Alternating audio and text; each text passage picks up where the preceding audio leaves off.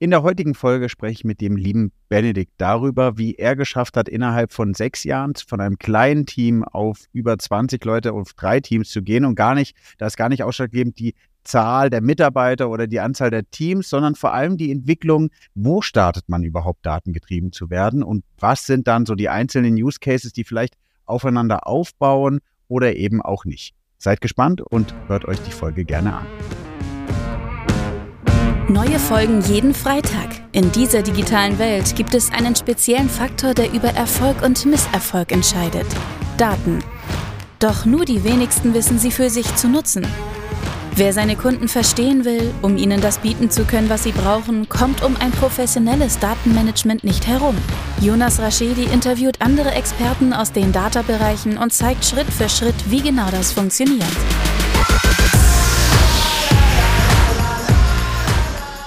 Herzlich willkommen zu My Data's Better Than Yours, der Data Podcast. Schön, dass ihr eingeschaltet habt. Mir gegenüber sitzt der liebe Benedikt oder steht, sieht's, danach sieht es jedenfalls aus. Äh, hi Benedikt. Hi Jonas. Wie in jeder Podcast-Folge darf sich der Gast ja selbst vorstellen und wo er arbeitet. Von daher nutzt die Chance und ähm, genau. Wer bist du? Was machst du? Ja, gerne. Äh, erstmal vielen Dank für die Einladung. Ich bin Benedikt. Ich arbeite für die Generali Deutschland AG. Das ist einer der größten Versicherer, den wir im Land haben. Ähm, und dort bin ich der Head of Analytics, Data und AI. Vor allem zuständig für den Direktversicherer Cosmos Direct. Ähm, dort eben für alles, was mit Daten und Analysethemen zu tun hat, natürlich nicht allein, sondern zusammen mit einem wunderbaren Team und vielen Kollegen zum Beispiel in der IT. Ja, wie, wie groß ist dein Team? Mein Team äh, ist im Moment 20 Leute groß, aufgeteilt in drei, drei Teams. Ah, in drei Teams. Okay, das ist also eine, eine, eine Abteilung. Ja, du hast Analytics, AI und Data Science gesagt, glaube ich, ne? Ja, genau. genau. Ähm, und das sind dann die drei Teams. Ja, also genau, es ist, es, wir haben ein Analytics-Team, wir haben ein Team, ähm, das nennt sich Algorithms, die machen ja. die ähm, Modellentwicklung und wir haben ja. ein Machine Learning Engineering Team, ähm, die halt am nächsten an der IT wahrscheinlich dran sind von den drei Teams, eben für uns so die Plattform ähm, im Griff haben, aber auch eigene Use Cases haben. Wir haben das immer miteinander verbunden bei uns. Jetzt überlege ich gerade, wo wir alles einsteigen können. Du hast, du hast ja so viele Themen aufgemacht. Ähm, wo, wo, kommst denn du her? Was, was qualifiziert dich denn, so ein großes oder drei Teams zu führen äh, in der Versicherung? Das, das, ist natürlich eine gute Frage. Ja. Auch eine ähm, freche Frage, glaube ich, aber. Ja, ja. Super. Ich, ich, dann fange ich mal vorne an. Ähm, ja. Komme eigentlich aus einem Bereich, der sehr weit weg ist von dem, was man üblicherweise erwartet, wenn man über Data Science spricht. Ähm, akademisch äh, komme ich nämlich aus der Philosophie, also ich Philosophie und Logik studiert, habe ähm, tatsächlich auch in dem Fach promoviert und bin dann über den ähm, Strategiebereich äh, in die Versicherungsbranche eingestiegen. Habe dann dort nach einer Weile ähm, einen Wechsel vom Strategiebereich zu unserem internen E-Commerce-Bereich gemacht. Ähm, und dort habe ich halt dann die Chance bekommen, initial so ein kleines äh, Webanalyse- und Webcontrolling-Team zu übernehmen. Das war ähm, ganz am Anfang, als wir mit der Funktion angefangen haben, wirklich ja, so zwei, drei Leute und äh, haben das über die letzten sechs, sieben Jahre sukzessive aufgebaut, bis wir die heutige Größe erreicht haben. Haben also diese, diese Data Science Funktion und äh, auch diese Machine Learning Engineering Funktion ähm, bei uns eben in dem Team aufgebaut spannend, weil das heißt, ähm, weil ich hatte, ich hatte jetzt eine frische Folge aufgenommen mit Dominik von Marco Polo ähm, und da ist mir so nochmal ein Aha-Effekt oder ein ähm, Aha-Moment aufgegangen, weil er dann gesagt hat, naja, wo ist denn mein Team entstanden? Mein Team ist sozusagen so ein bisschen aus Web Analytics und Co. entstanden und das ja. scheint ja bei dir auch der Fall zu sein. Und wenn ich so drüber nachdenke, war das Gleiche bei, als ich bei Douglas war. Das ist so der erste Punkt. Ich spreche aber immer gesprochen über, was ist der erste Data Hire, aber eigentlich ja auch wo ist der Nährboden, damit die überhaupt entstehen können. Mhm. Mhm. Und das war wohl bei euch auch das Thema ähm, Web Analytics, Digital Analytics, wie man es auch bezeichnet. Und jetzt, ja. ähm, oder? Ja, also, es waren so zwei parallele Stränge. Wir hatten ein Web Analytics Team, ein CRM-Team. Die ja. Wege wurden dann irgendwann zusammengeführt und dann ja. ist halt das heutige Team daraus entstanden. Genau. Ja, oder die Teams mit, mit, mit, mit drei und 20 Leuten. Mhm. Cool. Ähm, nimm uns mal so ein bisschen auf die Reise mit weil das ist ja auch eine Frage, die ich immer wieder gestellt bekomme, was du jetzt auch nochmal bestätigst, was cool ist. Ähm, Studium oder nicht Studium, aber auch was man studiert hat, ist nicht zwangsweise wichtig. Ich glaube, vor allem ist die Leidenschaft wichtig. Das ist ja mein, meine These dahinter. Ähm, Don't hire for skills, uh, hire for attitude. Ich glaube, das ist auch nochmal ein guter Punkt. Uh, Methodisch-analytisches Denken hat nicht zwangsweise oder hat man, glaube ich, ab einem gewissen Punkt und muss nicht uh, mit dem Studio zusammen verbinden, verbunden sein. Aber jetzt auch nochmal zu dir, Benedikt. Erzähl doch nochmal, was waren so die Use Cases, als du gestartet bist vor sechs Jahren? Und ähm, wir haben ja immer so 35 bis 40 Minuten. Äh, äh, da haben wir also die Zeit. Nimm uns mal auf die Reise mit in den sechs Jahren und äh, sag mal, wo wir jetzt stehen oder wo ihr jetzt steht. Das wäre spannend. Ja, äh, total gerne. Und vielleicht wird dann auch klarer, äh, die, was die Antwort auf deine eigentliche Frage, die erste Frage war, was mich dann qualifiziert, weil. Ja, ja. Also ähm, da kann man natürlich erstmal Fragezeichen haben. Das ist ja auch erstmal eine, eine, riesen Herausforderung. Ne? Also du kommst so als Geisteswissenschaftler. Ich habe im Studium keine Zahlen gesehen, nein ähm, kommst du halt in so einen, so einen völlig daten- und zahlengetriebenen Bereich rein und musst ganz viel lernen. Und das ist natürlich ein mutiger Schritt auch für ein Unternehmen, jemanden das lernen zu lassen. Und das Wichtige daran ist aber eben, dass du es alles lernen kannst. Das ist keine, keine Geheimwissenschaft, sondern es gibt einfach so viele gute Ressourcen und das ist ein so gut lernbares Feld, dass wenn du die richtige Attitude hast und genug Leidenschaft für das Thema und eben auch bereit bist, da ähm, sehr viel einfach auch Zeit und, und Leidenschaft zu investieren, ähm, dass du dich dann da reinarbeiten kannst. Dieser Ursprungspunkt Webanalyse, ähm, da kommst du ja an ganz vielen Fragen vorbei, wo du dir denkst, wenn ich das nur wüsste, wenn ich das nur vorhersagen könnte. Also ich will meine Conversion Rate optimieren. Was ist denn der wesentliche Prädiktor für einen Conversion Up entlang meines Funnels? Ähm, ich will meine Budgets besser ausgeben. Wie kann ich das denn ausrechnen, dass, das, dass, dass ich bessere Acquisition Costs habe?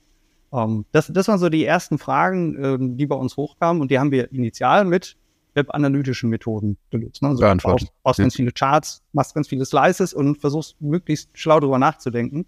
Irgendwann hat das halt auch nicht mehr gereicht, weil, weil, die, weil die Antworten. Um das große Ganze zu beantworten. Also ja, genau, genau. Ja, genau. Ja, ja, also du, du musst ja auch um solche Fragen wie eine optimale Allokation beantworten zu können, musst du eben auch viele Datenpunkte anfüttern und irgendwann brauchst du halt die Hilfe von statistischen Modellen. Und das war so der, der erste Punkt, so ein, ein, eins der ersten Modelle, die wir gebaut haben, dass wir Attributionsmodelle versucht haben zu entwickeln, auch entwickelt haben, ähm, von dahin weiter in Marketing-Mix-Modelle oder eben in so hybride Formen aus beiden, ähm, die, glaube ich, äh, inzwischen ziemlich gut ausgereift sind. Aber das kam alles aus eben so analytischen Fragestellungen, so ein analytischer Dialog mit einem Stakeholder, mit einem Auftraggeber, was den interessiert. Und aus so einer Frage kannst du meistens einen ganz guten Startpunkt für eine Modellentwicklung ableiten. Bist du der Meinung, dass diese jeweiligen Themen aufeinander aufbauen müssen? Oder könntest du, jetzt überlege ich gerade, äh, nennen wir es irgendwie C, äh, Marketing Mix Modeling versus Attribution versus On-Page ähm, Conversion Optimierung, kann es parallel passieren? Muss das in der Reihenfolge passieren? Ich glaube nicht, dass es eine festgelegte, inhärente Reihenfolge gibt, die irgendwie ja. aus irgendwas Theoretischem folgen würde. Ähm, es ist gut, wenn es ein organischer Prozess ist. Also wenn eine Frage ja, zur anderen gut, ja. führt. Und für uns war, also es fühlt sich für mich zumindest wie ein organischer Prozess an. So vom Attributionsmodell in eine cookie-lose oder cookie-arme Welt, von dort weiter in Marketing-Mix-Modell, dann aber überlegen, wie kriegen wir das eigentlich so granular hin, dass es auch den Leuten hilft, die Performance-Marketing in den Online-Kanälen machen. Um, ähm, und dann entsteht halt was Neues daraus.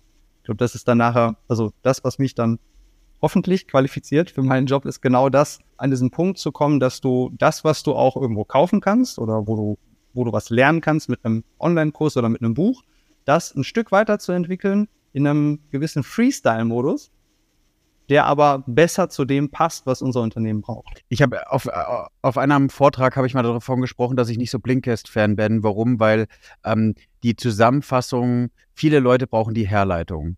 Ich glaube, auch in der Schule wurde früher in der Mathe äh, nicht für, die, für das Ergebnis bewertet, sondern auch für die Herleitung. Und ich glaube, das ist ein wichtiger Punkt, wie du auch gerade vorhin angesprochen hast, so eine, eine Entwicklungsphase zu sagen, hey, man man startet mit Conversion-Optimierung, dann wird auch im Management oder bei den Stakeholdern, bei denjenigen, die Sponsoren sind für die Projekte, auch verstanden, welcher Mehrwert entsteht. Dann können auch größere Projekte wie Attribution äh, umgesetzt werden. Dann wird wieder der Mehrwert erkannt und dass man größere Rädchen damit drehen kann.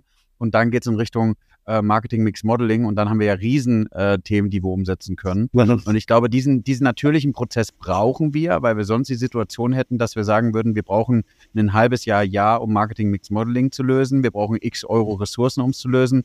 Und ich glaube, das ist zu kritisch ähm, und ist zu schwer ins Management zu verkaufen. Also das funktioniert, glaube ich, auch grundsätzlich bei allen datengetriebenen oder modellgetriebenen Projekten halt nicht gut, dieser Ansatz, wo du sagst, ja. Kosten-Nutzen-Analyse ganz groß vorher, nehmen wir viel Entwicklungszeit und dann kommt der Big Bang. Ähm, du hast ja immer das Risiko, dass wenn du die Daten das erste Mal in das Modell gekippt hast, dass dann einfach nichts bei rauskommt.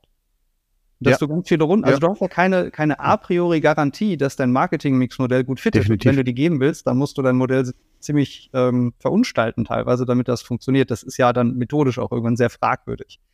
Und das, deswegen musst du so scheibchenweise und schrittweise vorgehen. Also ne, iterativ könnte man natürlich auch irgendwie sagen. Aber du willst eigentlich diesen Punkt haben, dass dein, deine Stakeholder, dein Management dir eine modellbezogene Frage stellt. Könnt ihr das und das vorhersagen? Was passiert eigentlich, wenn wir das und das machen? Könnt ihr das ausrechnen? Wenn du an dem Punkt bist, dann hast du schon einen Großteil vom Buy-in, den du brauchst für dein Projekt.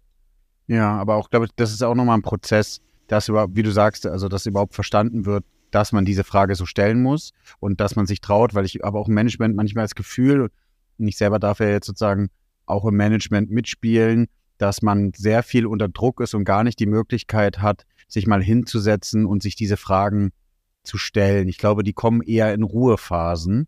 Und die Ruhephasen muss man sich dann vielleicht eher einfordern oder eher produzieren, dass man oder provozieren, dass man diese Ruhephasen hat, ja. Wie kommuniziert ihr? Wie habt ihr die ersten Ergebnisse in Richtung Conversion? Ähm, bei, bei wie viele Leute wart ihr da, als ihr angefangen habt mit, mit dem Thema? Wenn ich mich richtig erinnere, zwei bis drei, als wir wirklich als, als Data Science Funktion losgelegt haben. Also noch ja. so die Überbleibsel aus der Webanalyse. Ja. Und dann eben mit so den ersten Data Scientist im Team.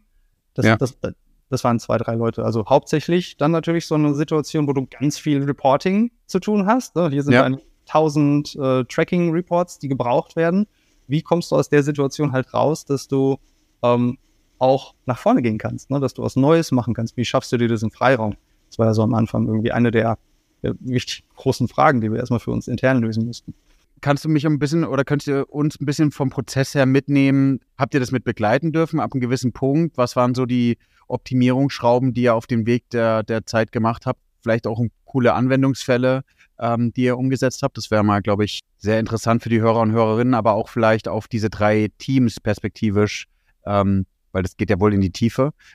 Welche Anwendungsfälle gibt es jetzt pro Team? einer der Punkte, der uns am Anfang ganz stark beschäftigt hat, war eben dieses Attributionsmodell. Also wir hatten auch die technische und fachliche Verantwortung für dieses ja. Attributionsmodell, ähm, haben das ähm, initial erstmal übernommen. Hatten so ein hierarchisches Attributionsmodell, also eigentlich Last Click plus eine gewisse Hierarchie. Das hat aber uns natürlich in den Erkenntnissen ab einem gewissen Punkt limitiert. Ne? Wenn du dir dann anfängst, die Journeys anzugucken und sagst, naja, okay, diese Conversion geht jetzt zu äh, Search oder die geht irgendwie zu Display.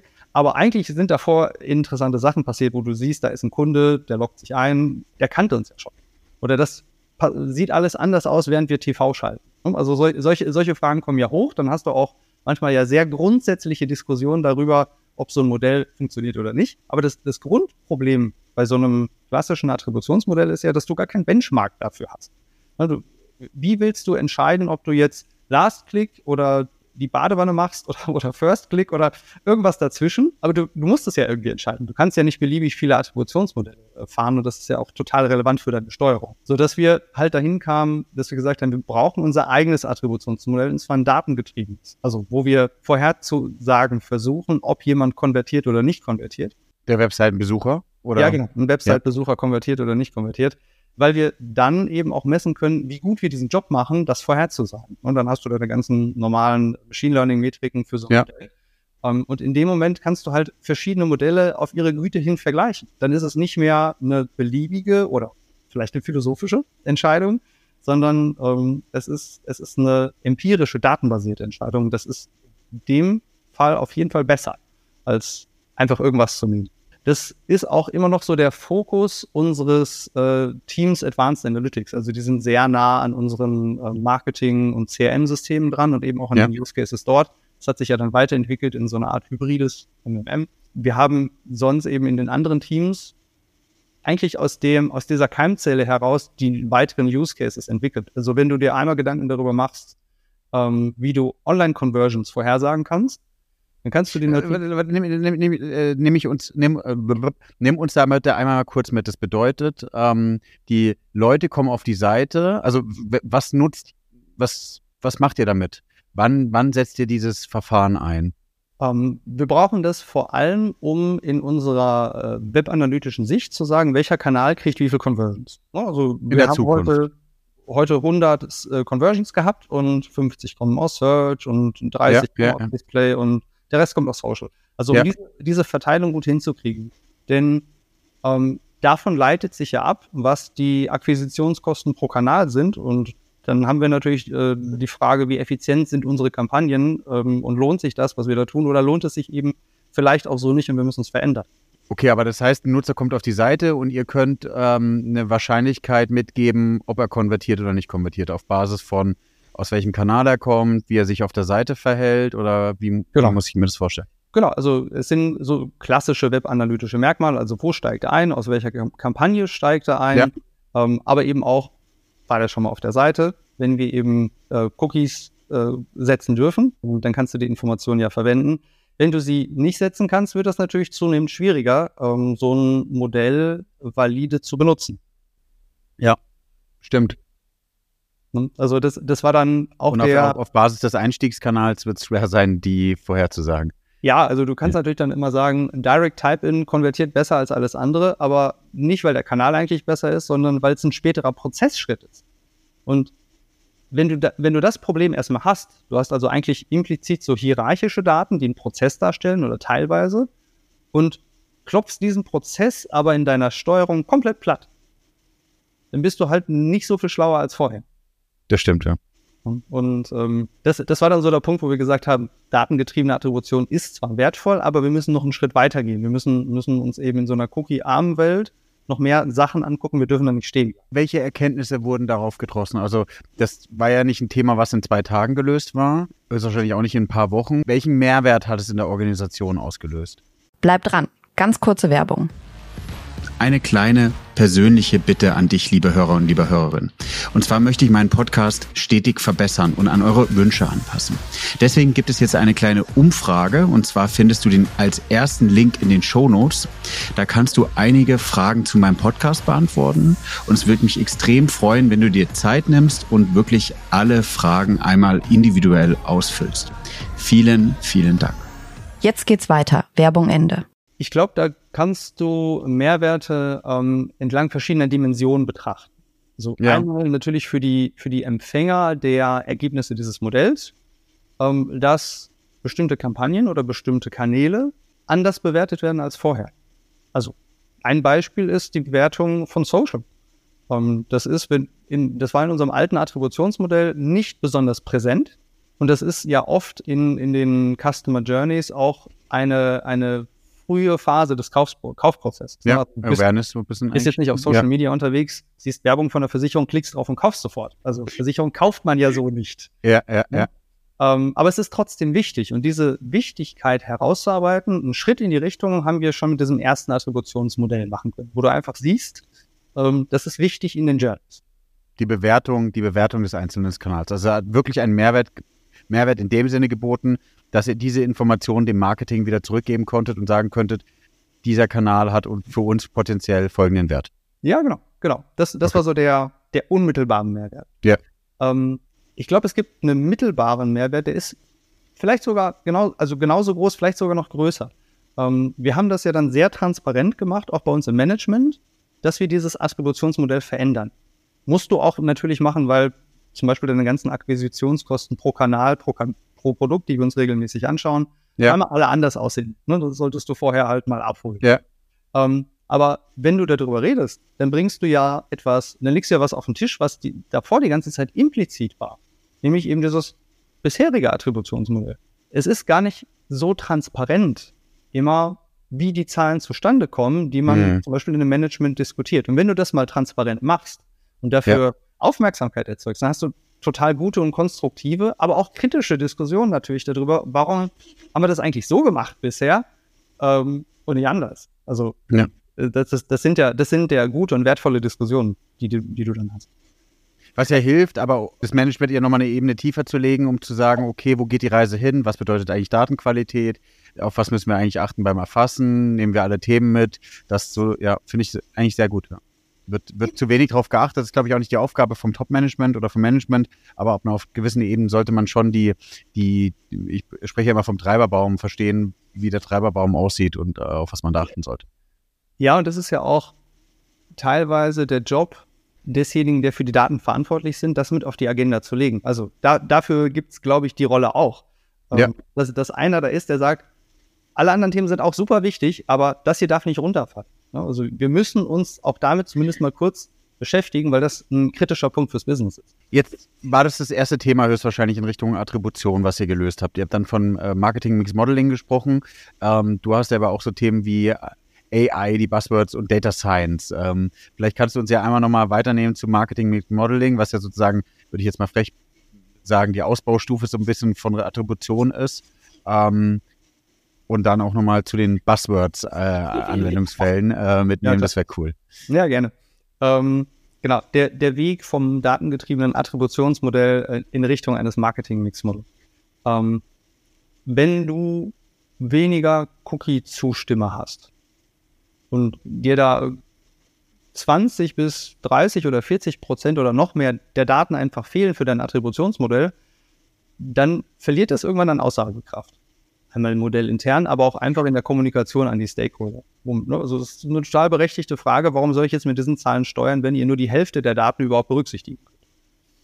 Ähm, wir haben uns deswegen als einen ganz anderen, na nicht, nicht ganz anders, aber methodisch schon anders gelagerten äh, Schritt ähm, eben ein Marketing-Mix-Modell angesehen. Im ersten Schritt auch erstmal ein externes, um das, um das, um das zu lernen, wie das gebaut wird.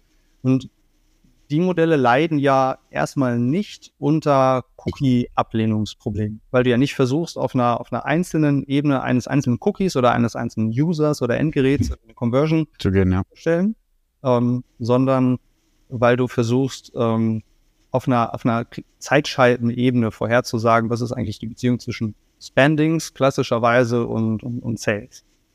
Ähm, da haben wir dann halt nur festgestellt, mit den, mit den ersten Marketing-Mix-Modellen, äh, die wir eben uns angeschaut haben, das ist nützlich, das zu haben. Da kriegst du auch sowas wie Markeneffekte viel besser mitgegriffen. Aber diese Zeitscheiben sind halt auch relativ grob. Also klassischerweise arbeitet ein Marketing-Mix-Modell ja mit einer Wochenscheibe.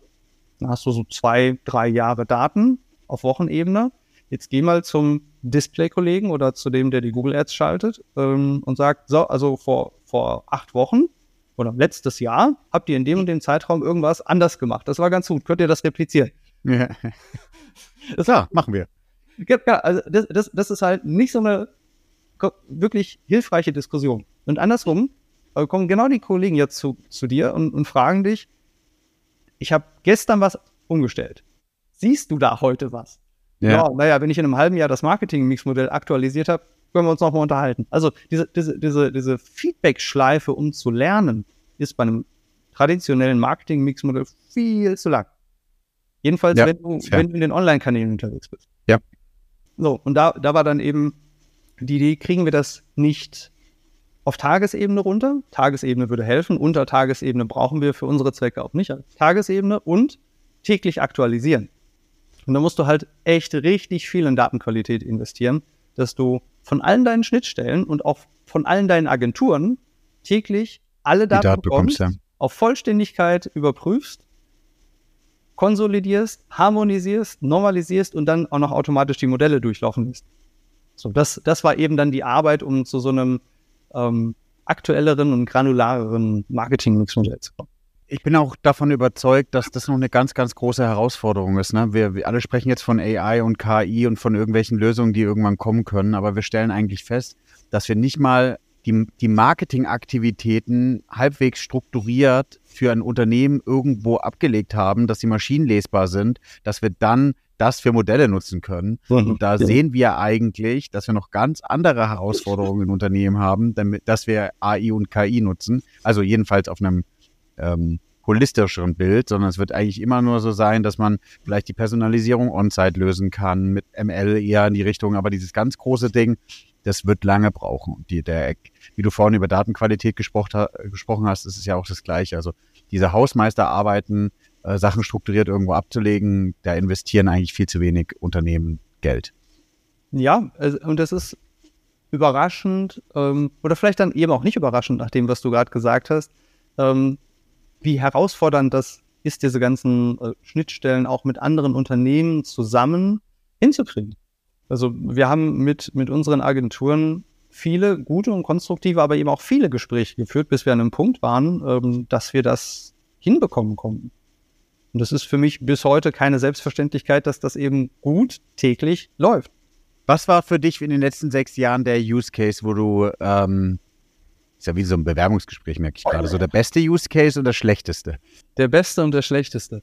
Ähm, ich habe viel jetzt über den erzählt, den ich für den besten halte. Also, also das, das, was wir da gemacht haben. Ähm, ja, okay. Vielleicht auch einfach deswegen, das hat mich von meinem ersten Tag in meinem ersten Job bis heute halt irgendwie ständig begleitet. Ähm, wir, wir haben viele, viele tolle Sachen, aber das, das, ist so das, wo ich am nächsten auch dran bin die ganze Zeit. Ähm, und ein Thema, was für unser Unternehmen von strategischer Bedeutung ist. Also das, das ist so, ähm, ja, das so, so ein Prä, einfach ein prägendes Thema für mich. Also nicht unbedingt das, ne, der, der Beste ist äh, irgendwie relativ eindimensional das Wort, ne, aber jedenfalls der, der mich am meisten auch geprägt hat und begleitet hat die ganze Zeit.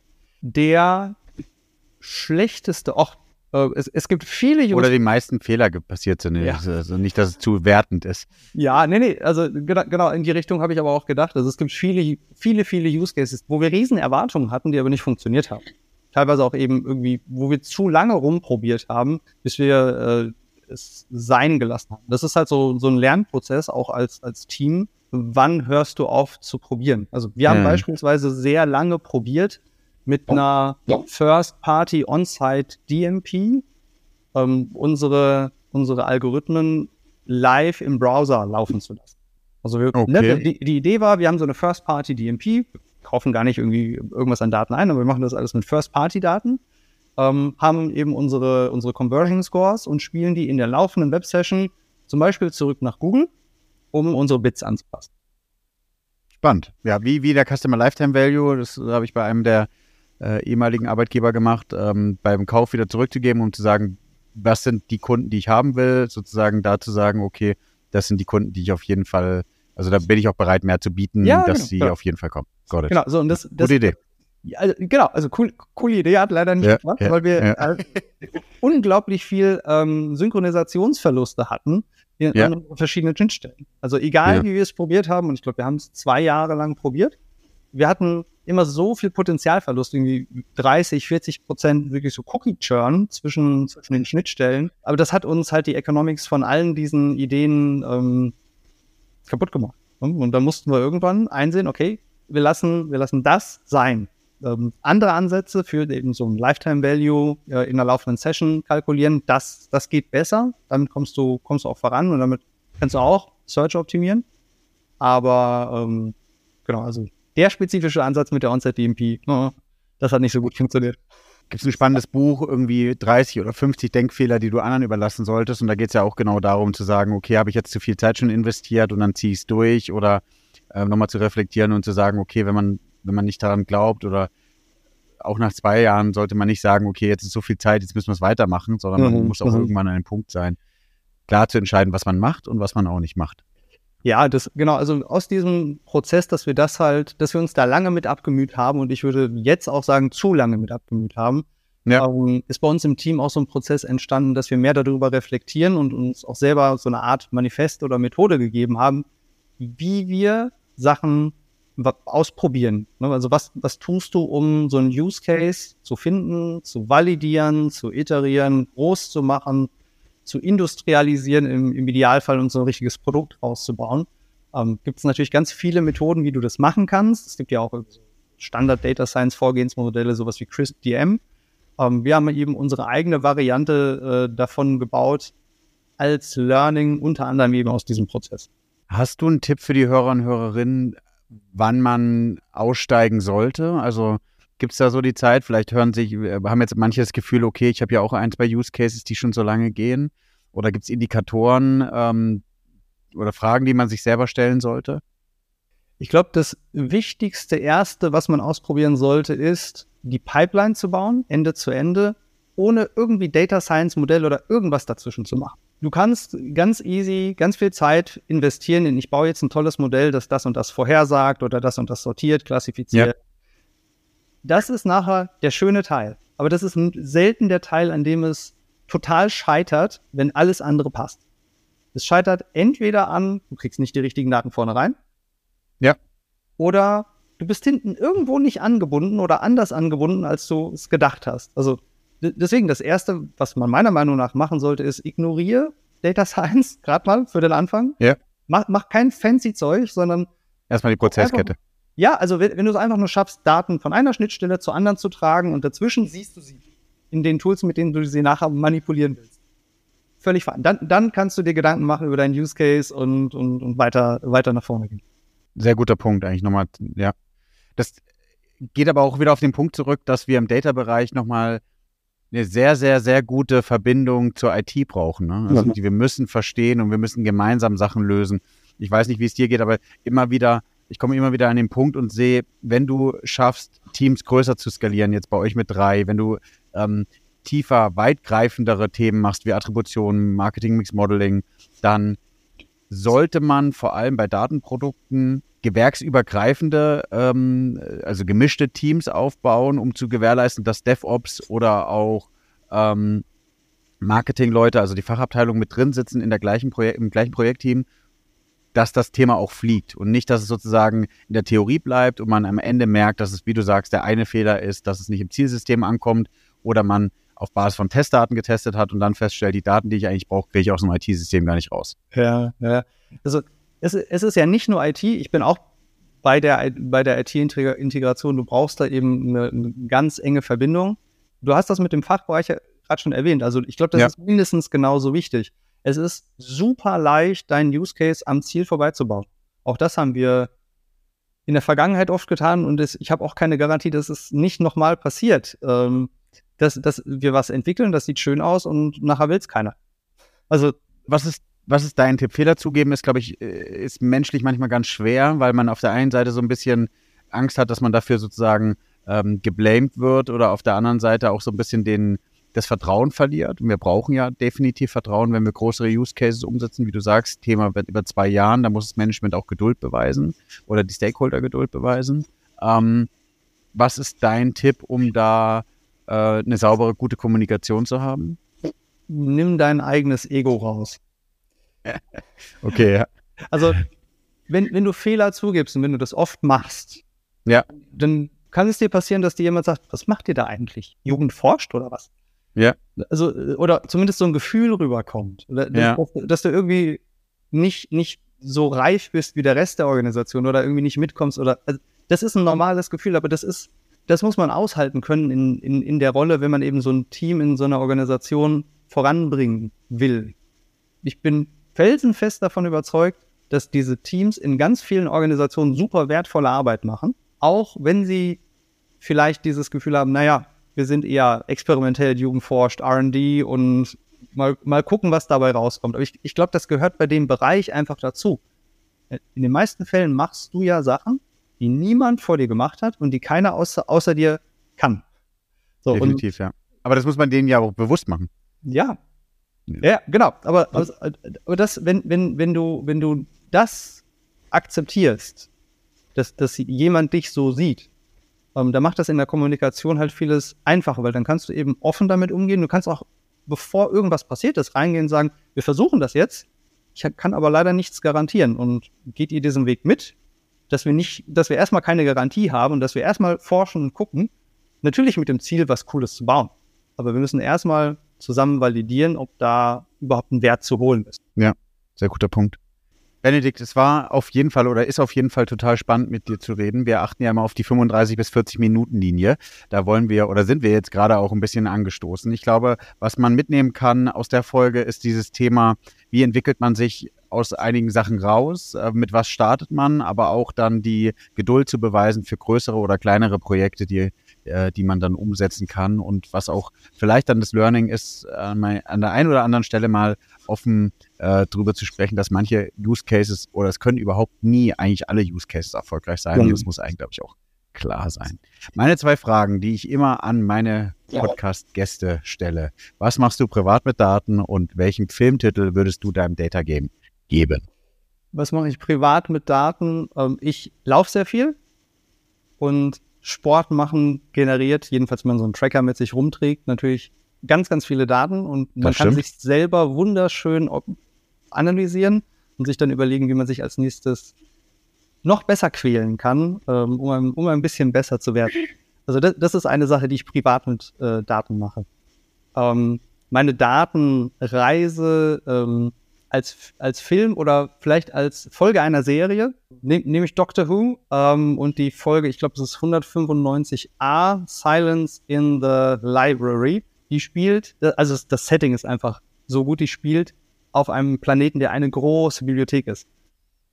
Und so okay. fühlt sich das, was, was wir halt tun, für mich so manchmal so ein bisschen an, so wie so, wie so eine eigene Welt, in der es einfach unglaublich viel noch zu entdecken und zu lernen mm, gibt. Und das ist eben eine, eine, also für mich eine Metapher, die super gut funktioniert.